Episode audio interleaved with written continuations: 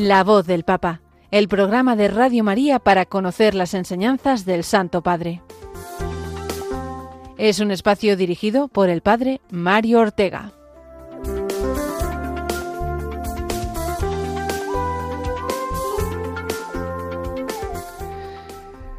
Muy buenos días, queridos amigos de Radio María, oyentes de este programa La Voz del Papa, que una semana más está con vosotros y eh, en este mes de julio, muy intenso en cuanto al calor, eh, ya lo sabemos, y muy intenso vamos a añadir eh, también en cuanto a la actividad eclesial del Santo Padre. Es verdad que, que en este mes de julio y no hay audiencias generales ni audiencias privadas, se han recortado muchísimo, como es lógico, por el descanso estival del Santo Padre, pero sí que contaremos durante este verano con dos jornadas muy importantes, dos jornadas eh, mundiales que serán, eh, como sabemos, la Jornada Mundial de la Juventud, esa la sabemos, la otra me preguntaréis, ¿y cuál es la otra jornada mundial que se celebrará?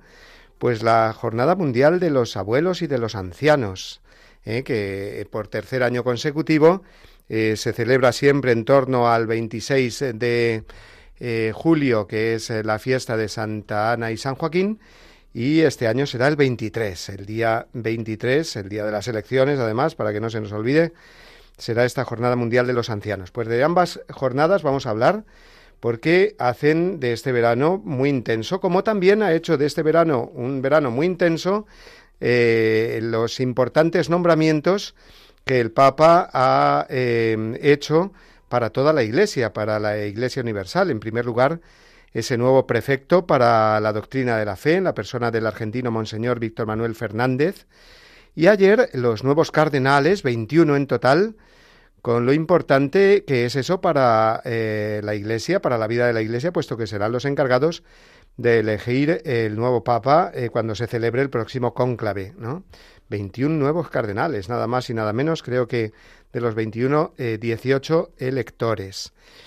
Eh, ante estos nombramientos, pues eh, siempre se suceden las noticias de si me parece mejor, si me parece peor, unos u otros, y también pues a nivel eclesial se comentan estas cosas, y siempre insistimos en este programa en que debemos de evitar esos juicios demasiado humanos cuando hay nombramientos. A unos les gustarán más, a otros menos, pero tenemos que centrarnos en esa mirada eclesial y agradecida, dándole gracias al Santo Padre y a la providencia de Dios porque eh, pues eh, disponen eh, nuevas personas, nuevos nombres, nuevas personas para ir ayudando al Papa a guiar la Iglesia, al Papa y a los obispos. Y rezar por los nombrados, puesto que buena carga tienen que llevar y lo que hace falta es que recemos por ellos. Así que vamos a comenzar en primer lugar rezando por el Santo Padre, como Él nos pide tantas veces, con esa oración por el Papa Francisco. Oración por el Papa Francisco. Señor Jesús, tú eres el buen pastor, siempre satisfaciendo nuestras necesidades y conduciéndonos a la vida eterna. Te damos gracias por el Papa Francisco, tu vicario en la tierra, siervo de los siervos de Dios dale santidad y fuerza para llevar a cabo su misión y que sea para el mundo un signo de tu amor y una clara voz de verdad, de justicia y de la santidad de la vida humana. Que todo lo que diga y haga nos acerque más a ti, que vives y reinas por los siglos de los siglos. Amén.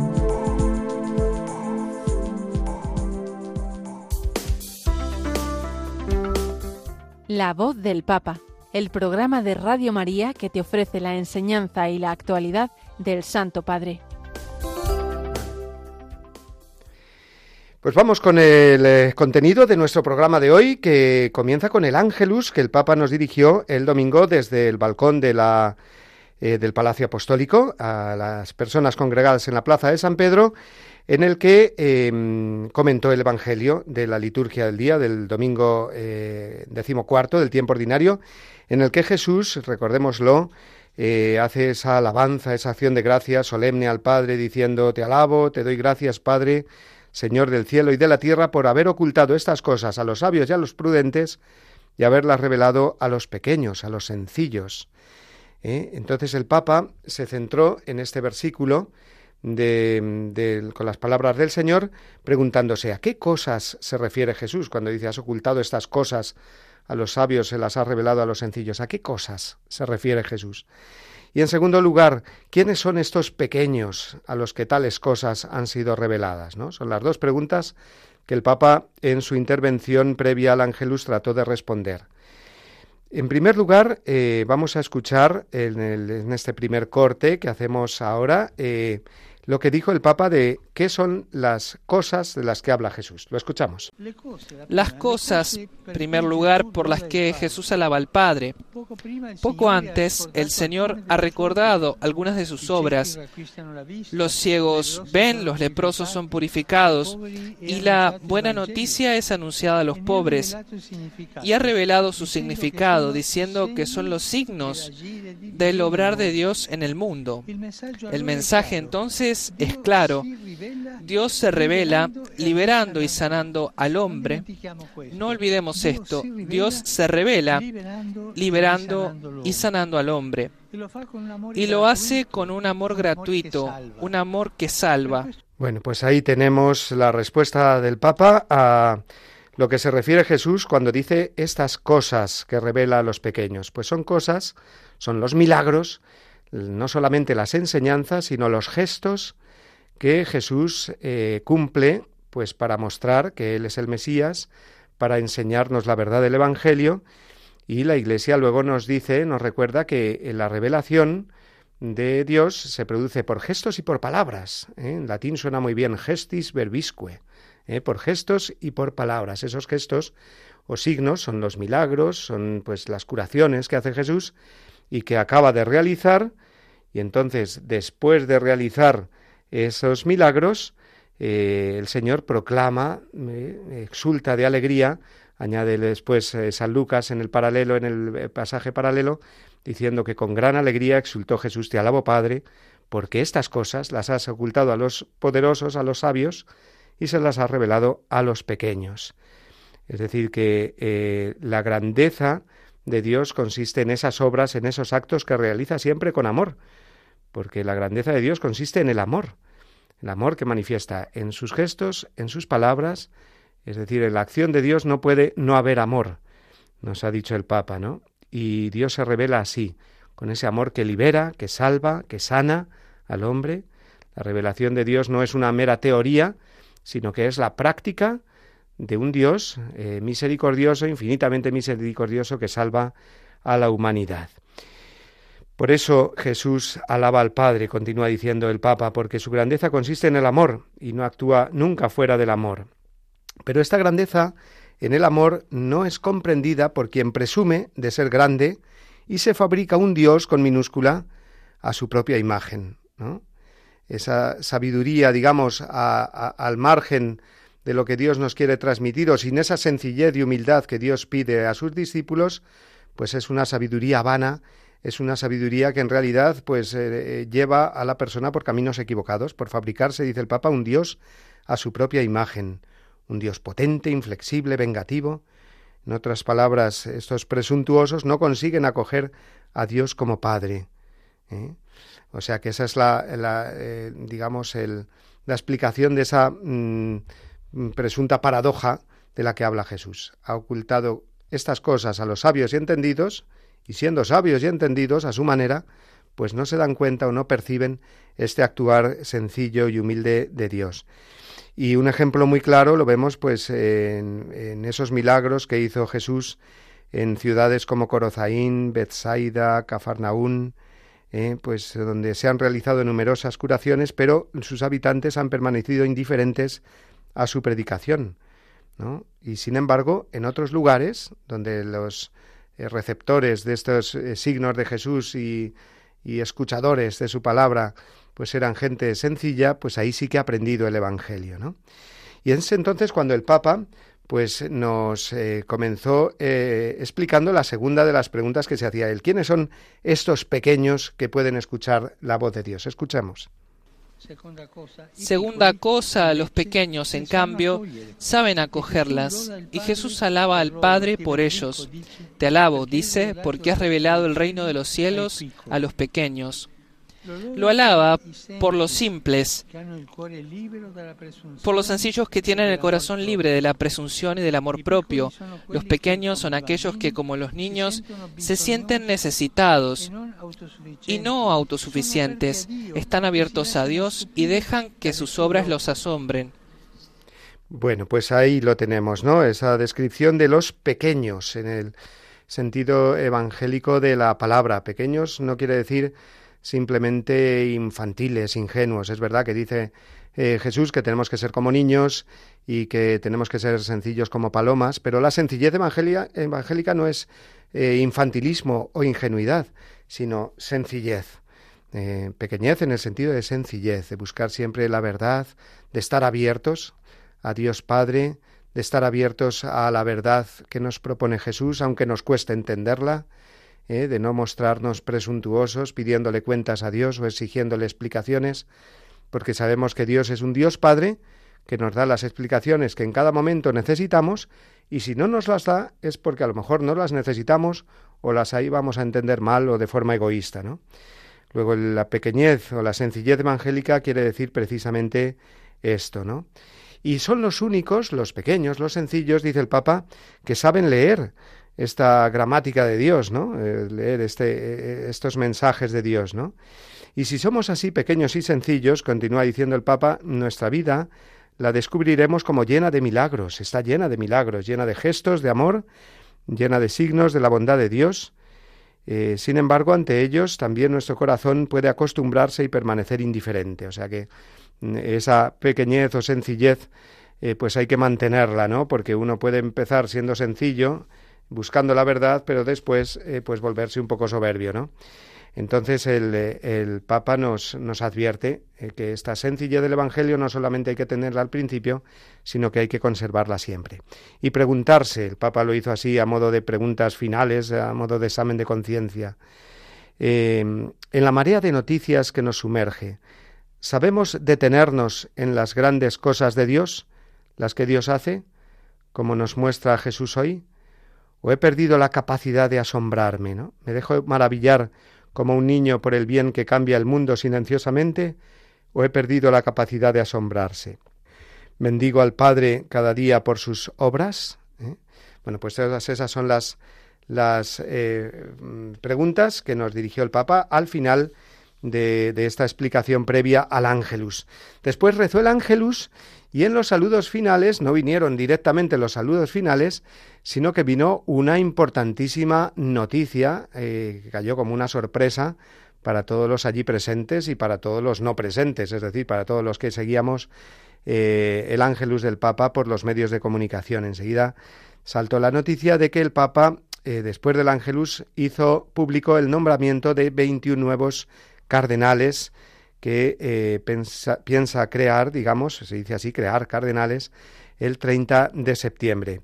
Es un momento importantísimo dentro de la vida de la Iglesia porque eh, los cardenales tienen la, misión principal de elegir al, Papa en, un eventual cónclave, eh, mm, elegir al nuevo Papa, ¿no? Y entre ellos, entre los nuevos cardenales, eh, figuran el nuevo arzobispo de Madrid, don José Cobo, que tomó posesión o inició su ministerio, mejor dicho, eh, en la diócesis madrileña eh, este sábado, el pasado sábado, pues ya el domingo se anunció su nombramiento como cardenal. Decía el mismo don José eh, Cobo en la misa que celebraba en un pueblecito de Madrid el, el, domingo que se sentía abrumado, ¿no? Pues por, por, por, esas responsabilidades y es verdad. Entonces lo que tiene que salir de nuestro corazón, pues es un agradecimiento grande al Santo Padre, porque provee a la Iglesia con nuevos cardenales, pero también, como no, una oración por estos nuevos cardenales, arzobispos, obispos, que eh, ven como pues eh, tienen estas nuevas responsabilidades sobre sus, sus hombros, ¿no? Fue el único español en ser nombrado cardenal en esta en este eh, nombramiento, sino también lo fue el rector mayor de la congregación salesiana, don Ángel. enhorabuena a todos los salesianos del mundo, a, este sucesor de Don Bosco, ¿eh? que pues que sirva, que siga sirviendo como Don Bosco desde la sencillez, desde la humildad, desde la cercanía, con ese estilo tan propio, tan, tan característico de los salesianos. Pues vamos a escuchar, si os parece, eh, porque como digo, es un acto tan importante el del el nombramiento de nuevos cardenales, que lo vamos a escuchar. Y vamos a escuchar después cómo el Papa eh, les dice lo que espera de ellos. El Papa está anunciando que el 30 de septiembre realizará un consistorio para la creación de nuevos cardenales. A continuación dirá los nombres de los nuevos cardenales. Prefecto del Dicasterio per i Vescovi, Monseñor Claudio Gerotti, prefecto del Dicasterio per le Chiese Orientali, Monseñor Víctor Manuel Fernández, prefecto del Dicasterio per la Dottrina della Fede, Monseñor Emil Paul Scherrich, nuncio apostólico, Monseñor Christophe Louis Pierre, nuncio apostólico, Monseñor Pierbattista Pizzaballa, patriarca latino di Gerusalemme, Monseñor Stephen Brislin, arcivescovo di Città del Capo, Capsat, Monseñor Ángel Sisto Rossi, arcivescovo di Córdoba, Monseñor Luis Rueda Aparicio, arcivescovo di Bogotà, Monseñor Gregor Rich, arcivescovo di Lodz, Monseñor Stephen Amelio Martín Mula, arcivescovo di Yuba, Monseñor José Cobo Cano, arcivescovo di Madrid, Monseñor Protase Rugambua, arcivescovo coiatore di Tabora, Monseñor Sebastián Francis, vescovo di Penang, Monseñor Chou Sao Yang, vescovo di Hong Kong, Monseñor Francisco, Francesco Xavier Bustillo, vescovo di Ayacho, Monseñor Américo Manuel Alves Aguiar, vescovo ausiliare di Lisbona, Reverendo Padre Ángel Fernández Artime, retore maggiore dei Salesiani. Junto a ellos uniré a los miembros del Colegio Cardenalicio dos arzobispos y un religioso que se han distinguido por su servicio a la Iglesia. Monseñor Agostino Marchetto, nuncio apostólico. Monseñor Diego Rafael Padrón Sánchez, arcivescovo emérito Cumaná. Padre Luis Pascual Dri, capuchino, confesor en el santuario de Nuestra Señora de Pompey, Buenos Aires. Recemos por los nuevos cardenales, para que confirmando su adhesión a Cristo, sumo sacerdote, misericordioso y fiel, me ayuden en el ministerio de obispo de Roma por el bien de todo el santo pueblo fiel de Dios.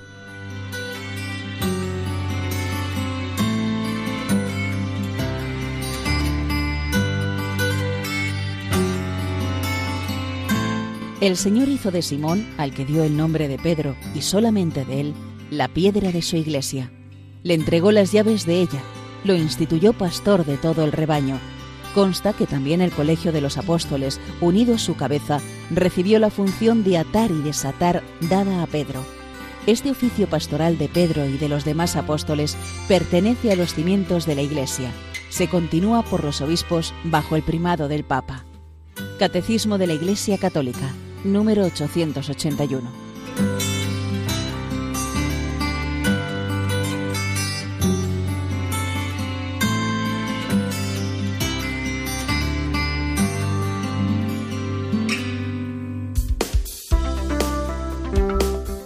La voz del Papa, el programa de Radio María que te ofrece la enseñanza y la actualidad del Santo Padre.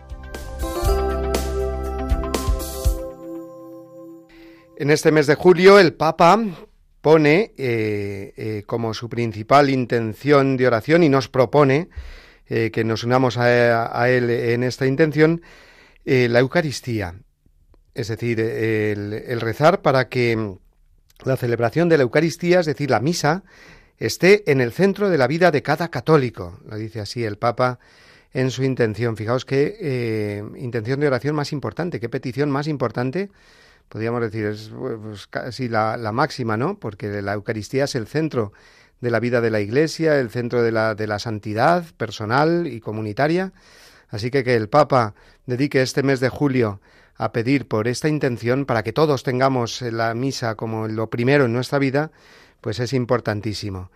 Es eh, además muy oportuno que sea en este tiempo de verano, donde todos nos solemos despistar un poco, despistar más fácilmente con eso de las vacaciones, y corremos el riesgo de perder eh, alguna misa dominical porque uno está de viaje, porque no se ha organizado bien, eh, siendo como es la misa lo más importante de la semana y nuestro espíritu pues no hay que darle vacaciones en ese sentido, tenemos que cultivar nuestra vida de oración y la misa es lo primero. Así nos lo propone el Papa en este, en este, bueno, es un vídeo del Papa donde él explica la, la intención de oración. Lo vamos a escuchar a continuación. Si al salir de misa estás igual de como entraste, algo no funciona.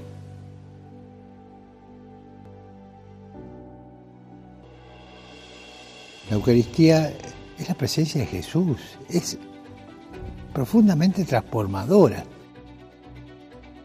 Jesús viene y se tiene que transformar.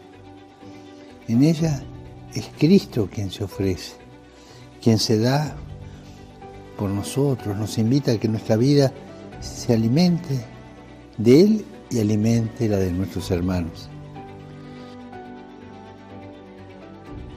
La celebración de la Eucaristía es un encuentro con Jesús resucitado, al mismo tiempo una forma de abrirnos al mundo como Él nos enseñó.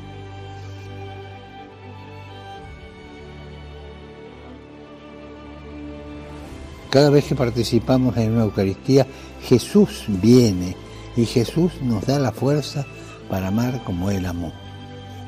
Porque nos da el valor de salir al encuentro, salir de nosotros mismos y abrirnos con amor a los demás.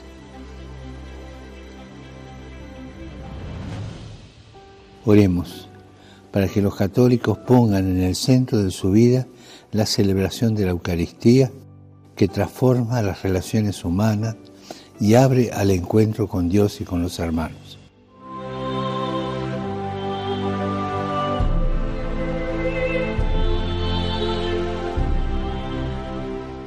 Oremos para que los católicos pongamos en el centro de nuestra vida la celebración de la Eucaristía que transforma las relaciones humanas y abre al encuentro con Dios y con los hermanos. Qué bien dicho. ¿eh? Qué, oración, qué intención de oración más, más eh, certera, más concreta, más eh, tan importante, ¿no? Porque el Papa lo que está haciendo es poner toda su confianza en el poder transformador de la Eucaristía. Así nos lo ha dicho, ¿no? la Eucaristía transforma y con una fuerza infinita las relaciones humanas y nos abre al encuentro con Dios y con los hermanos. Es decir, que la Eucaristía es lo que el mundo necesita y nosotros necesitamos para cambiar, para abrirnos más a Dios, abrirnos eh, con más caridad a los demás, tener eh, o empezar eh, o continuar esos proyectos buenos que nos hacen crecer a todos, ¿no? Esa caridad que es la que la que nos hace felices, ¿no? Todo eso tiene como base la Eucaristía. Si todos vivimos la Eucaristía y la ponemos en el centro, como pide el Papa y nosotros con él, pues esto se realizará. Vamos a eh, escuchar, eh, si os parece, ahora, eh, a modo de descanso, una canción, una canción muy bonita de Marcos Witt, que nos dice de ser la luz, ser la luz con ese poder transformador de la Eucaristía que acabamos de escuchar ahora al Papa. una luz déjala brillar la luz de Jesús que brilla en todo lugar, no la puedes esconder, no te puedes callar ante tal necesidad. Enciende una luz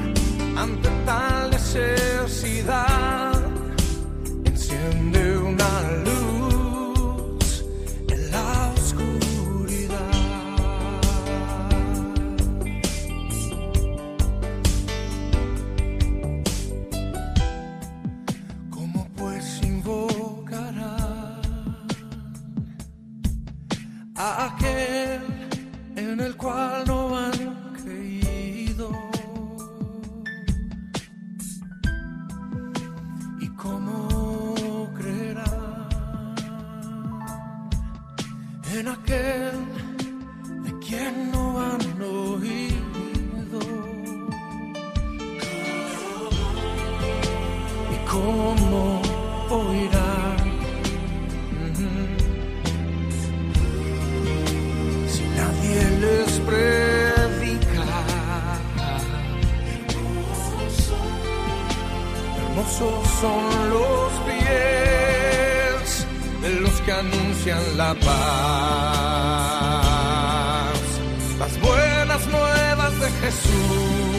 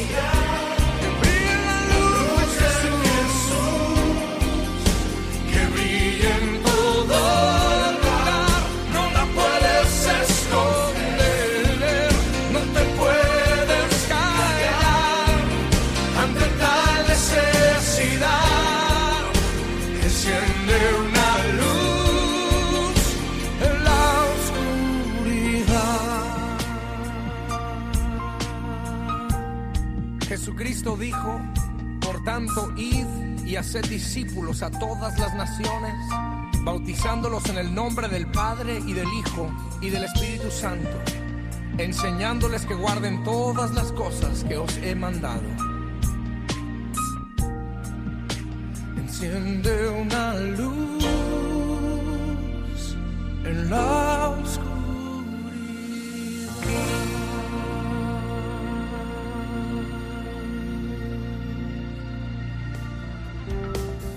La voz del Papa, el programa de Radio María que te ofrece la enseñanza y la actualidad del Santo Padre. Bien amigos, pues continuamos eh, porque el final del mes de julio nos traerá, ya lo venimos diciendo desde hace tiempo, nos traerá, como bien sabemos, uno de los eventos más esperados y multitudinarios en la vida de la Iglesia de todo el mundo, especialmente entre los jóvenes, porque a partir del 31 de julio, el día de San Ignacio, comenzará en Lisboa la Jornada Mundial de la Juventud. Faltan ya solo 20 días para un momento tan especial de gracia y bendición, porque es así, es un momento de gracia y bendición, más allá de que a unos les guste más, a otros menos, más allá de esas miradas eh, a veces un poco superficiales o juicios humanos que podamos hacer, como decíamos antes, con el nombramiento de, los cardenales, ¿no? Más allá de todo eso está esa mirada de fe, esa mirada alegre, esperanzadora, sabiendo que Dios bendice a la Iglesia, a su Iglesia, con estos acontecimientos. Eh, las jornadas mundiales de la juventud pues son eh, auténticas eh, chispas para la vocación de jóvenes, para el afianzamiento de grupos, de comunidades cristianas, para refrescar eh, pues eh, esa eh, vida cristiana a lo mejor un poco adormecida en algunas personas, en algunos jóvenes, para entregarse más, para vivir la alegría del Evangelio.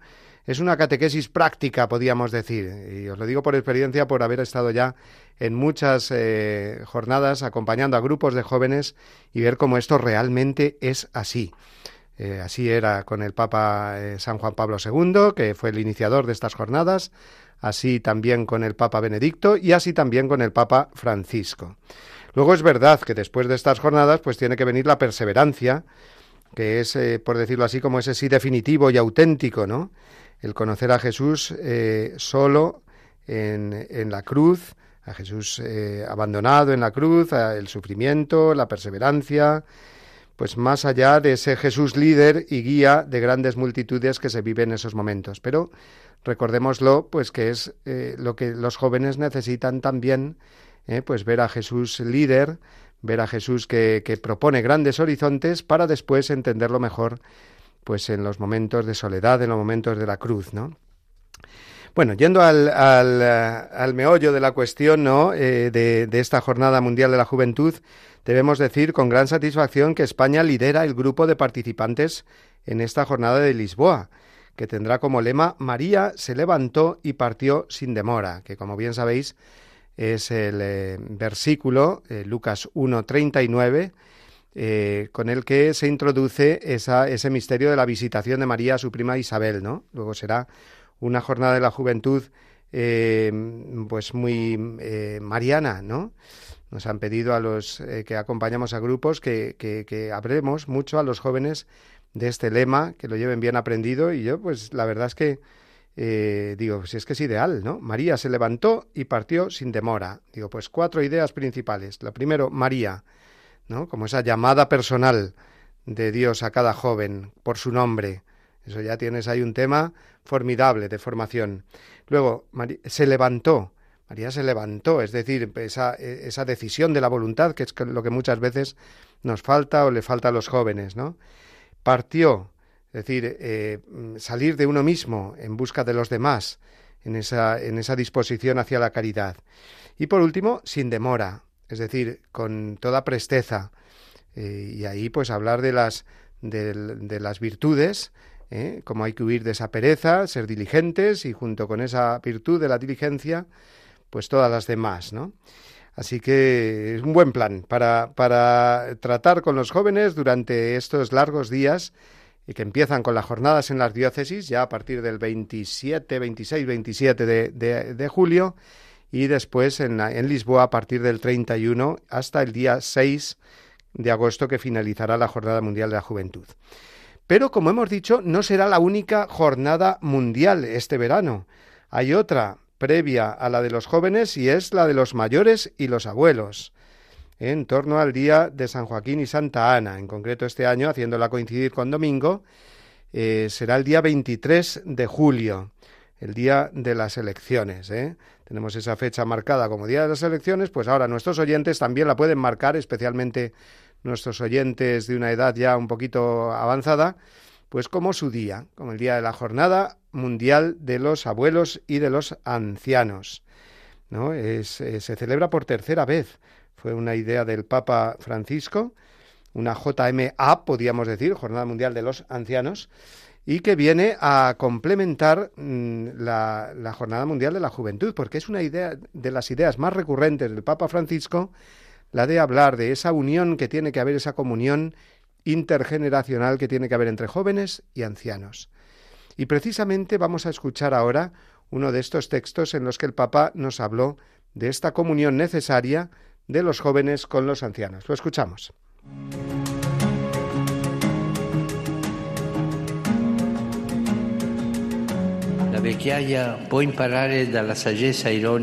La ancianidad puede aprender de la sabiduría irónica del Coelet el arte de sacar a la luz el engaño oculto en la ilusión de una verdad en la mente carente de afecto por la justicia. Los ancianos, ricos en sabiduría y humor, hacen tanto bien a los jóvenes.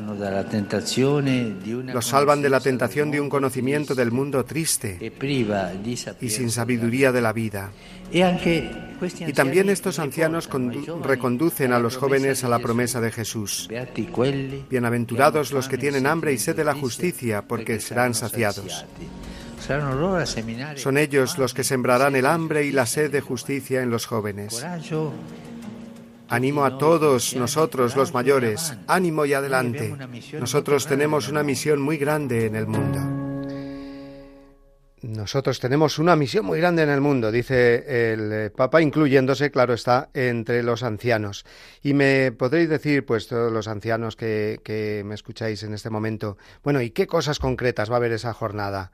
¿Eh? Pues va a haber en Roma una misa presidida por el Papa en la Basílica de San Pedro, en la que nos podremos eh, unir, aquí en Radio María también, y que será precisamente la celebración principal de este día y uniéndonos a ella, aunque no podamos ir a Roma, ¿eh? y eh, escuchándola pues por la radio o viéndola por la televisión, se podrá ganar la indulgencia plenaria por el hecho de ser anciano, por el hecho de ser abuelo, por el hecho de pues estar a lo mejor un poco postrado también. Eh, pues el, el Papa ha coincidido, concede indulgencia plenaria, dice, a todos los que participen el 23 de julio de 2023 en la tercera Jornada Mundial de los Abuelos y de los Mayores, en la solemne celebración que el Papa Francisco presidirá en la Basílica de San Pedro o en las diversas funciones que se celebrarán en todo el mundo. A todos ellos eh, se les concede la indulgencia plenaria. Bueno, hablaremos más de esta, de esta jornada en el, programa del martes que viene, pero lo hemos hecho ya para eh, que lo sepamos y para que estemos preparados o estéis preparados, sobre todo vosotros, ancianos y abuelos, para esta vuestra jornada.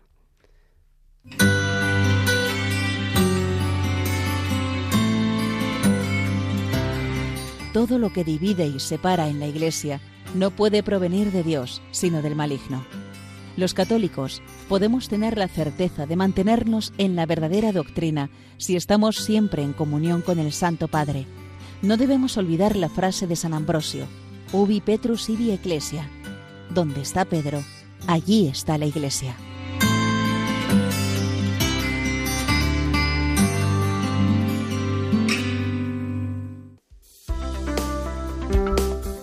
La voz del Papa, el programa de Radio María que te ofrece la enseñanza y la actualidad del Santo Padre. Y vamos ya con nuestra última parte del programa La voz del Papa, que como bien sabéis es el comentario que hacemos a distintos documentos eh, del Papa. Lo hicimos ya con las encíclicas, después con diversas exhortaciones y estamos con una de ellas que es la que dirigió a los jóvenes, la exhortación apostólica Christus Vivit. Estamos ya en los últimos capítulos de esta exhortación, nos quedamos en el capítulo 7 el otro día porque es muy largo y lo dividimos en dos partes, vemos hoy la segunda, que es eh, la pastoral de los jóvenes, la pastoral, es decir, la labor de, de atención, digamos, evangelizadora, apostólica, pastoral, en una palabra, eh, con los jóvenes, es decir, eh, cómo los atendemos, cómo los formamos en la Iglesia.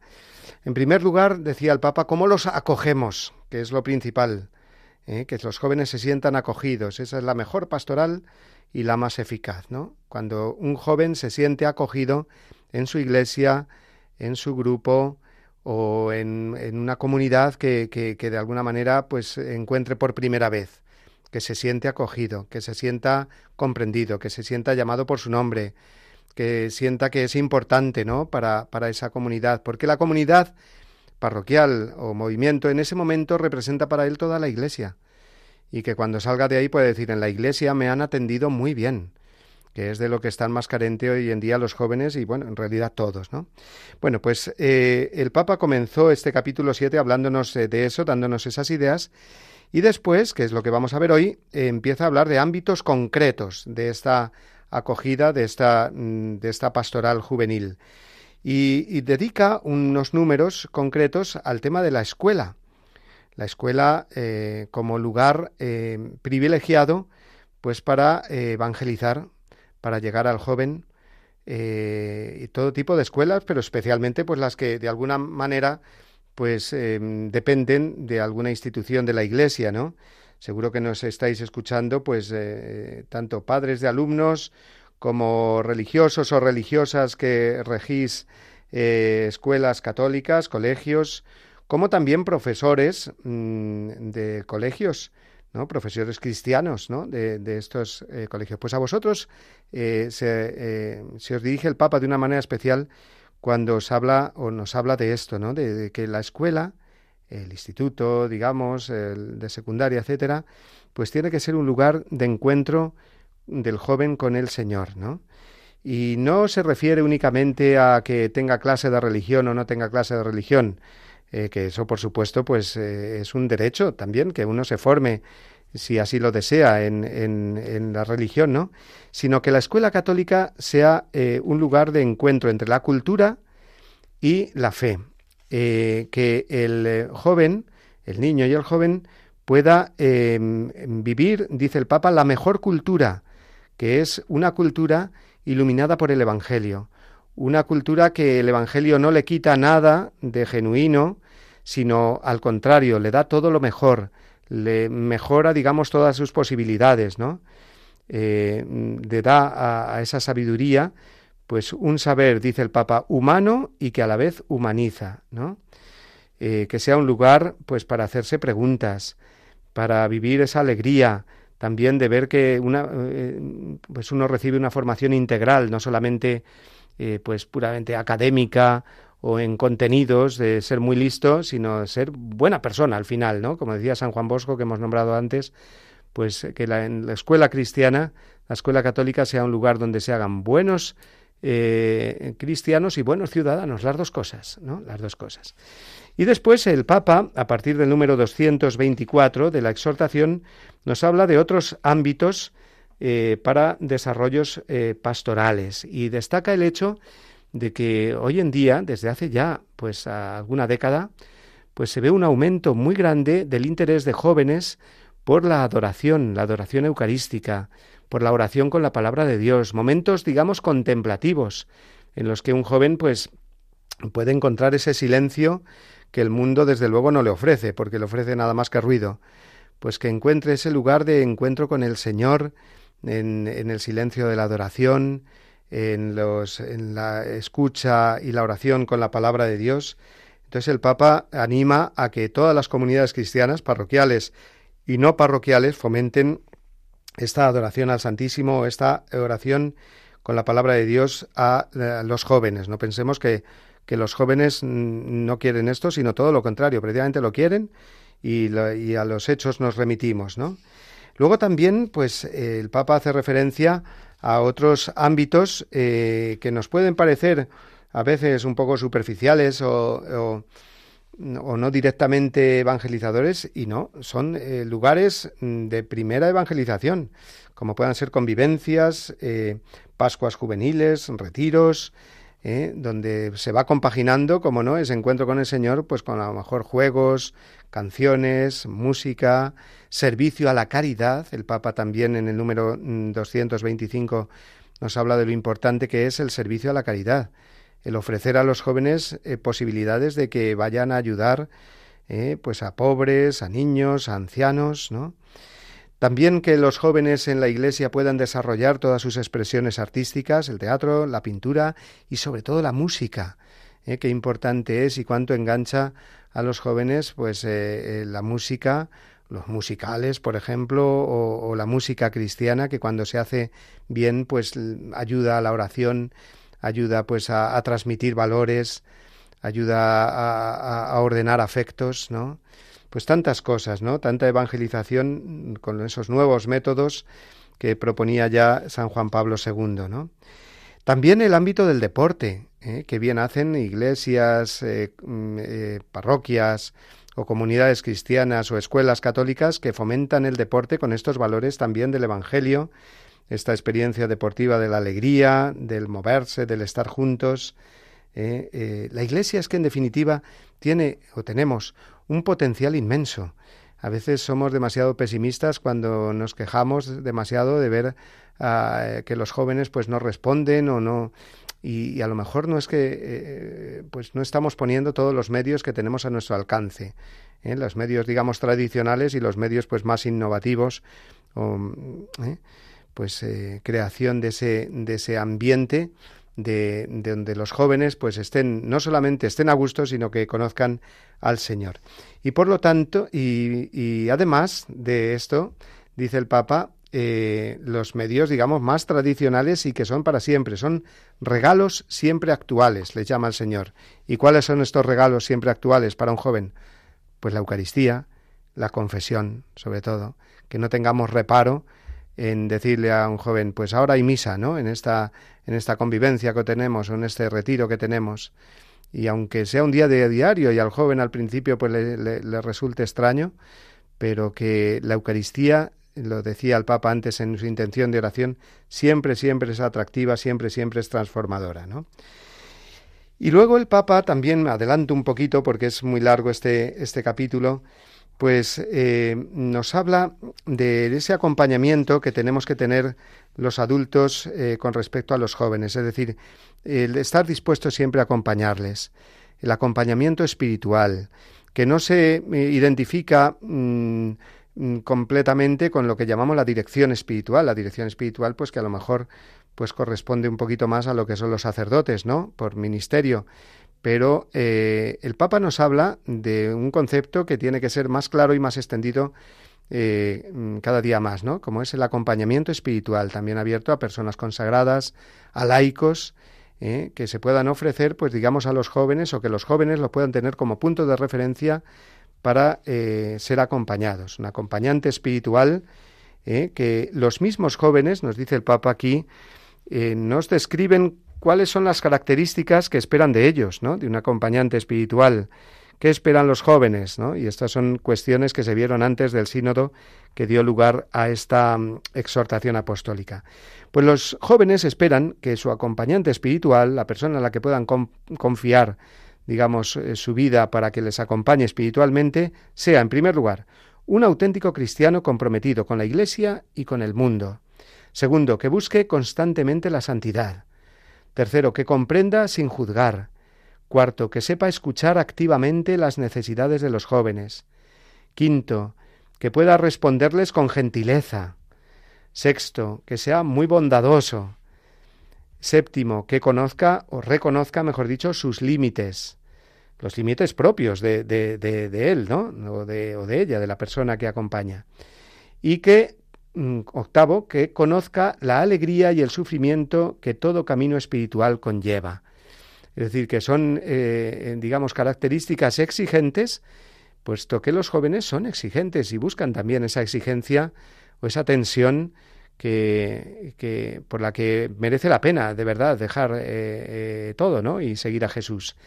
Por lo tanto, vamos a pedirle al Señor y vamos a ir cortando ya aquí, porque el tiempo se nos echa encima vamos a pedirle al Señor que eh, mm, los adultos pues nos dispongamos siempre a mm, acompañar a jóvenes, que no escaqueemos, no nos escaquemos de esta labor de escuchar, acompañar a los jóvenes, eh, soportar muchas veces pues sus, lamentos, sus eh, pegas, sus mm, bueno, sus inquietudes, en las cuales les podemos ayudar por la experiencia de vida mucho, muchísimo. Pues vamos a, dejarlo ahí. El próximo día continuaremos con el capítulo octavo de la exhortación Christus Vivit y mm, vamos a disponernos ya para eh, la despedida final.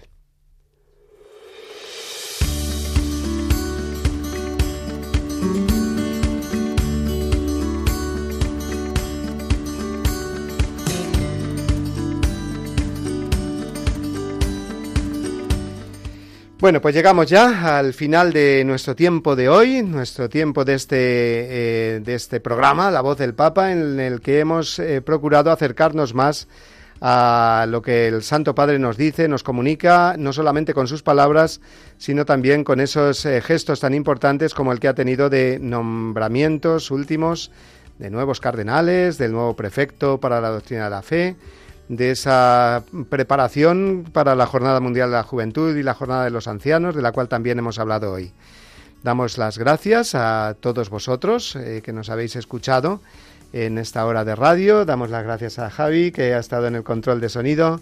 Y damos las gracias también eh, pues a todos los que en Radio María hacen posible no solamente este programa, sino todos los programas y no solamente la emisión de ellos en directo, eh, sino también eh, después, pues ese archivo que queda tan maravilloso, que es el podcast de Radio María, donde podéis escuchar de nuevo, descargar nuestro programa o todos los programas de Radio María y compartirlos eh, con vuestras amistades.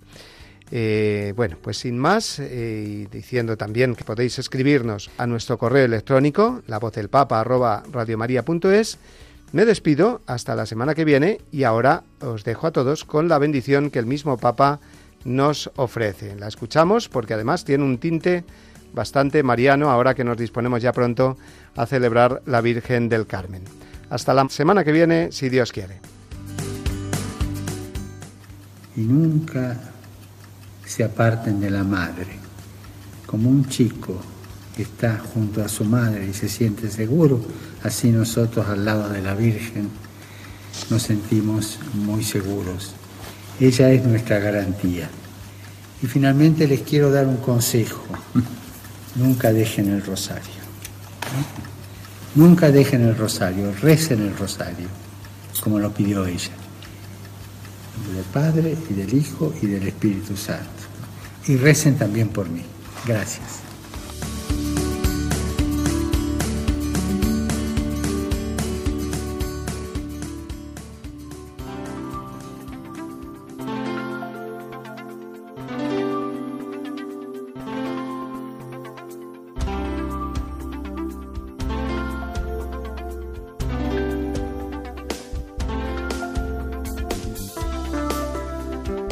Han escuchado La voz del Papa, el programa de Radio María para conocer las enseñanzas del Santo Padre. Es un espacio dirigido por el Padre Mario Ortega.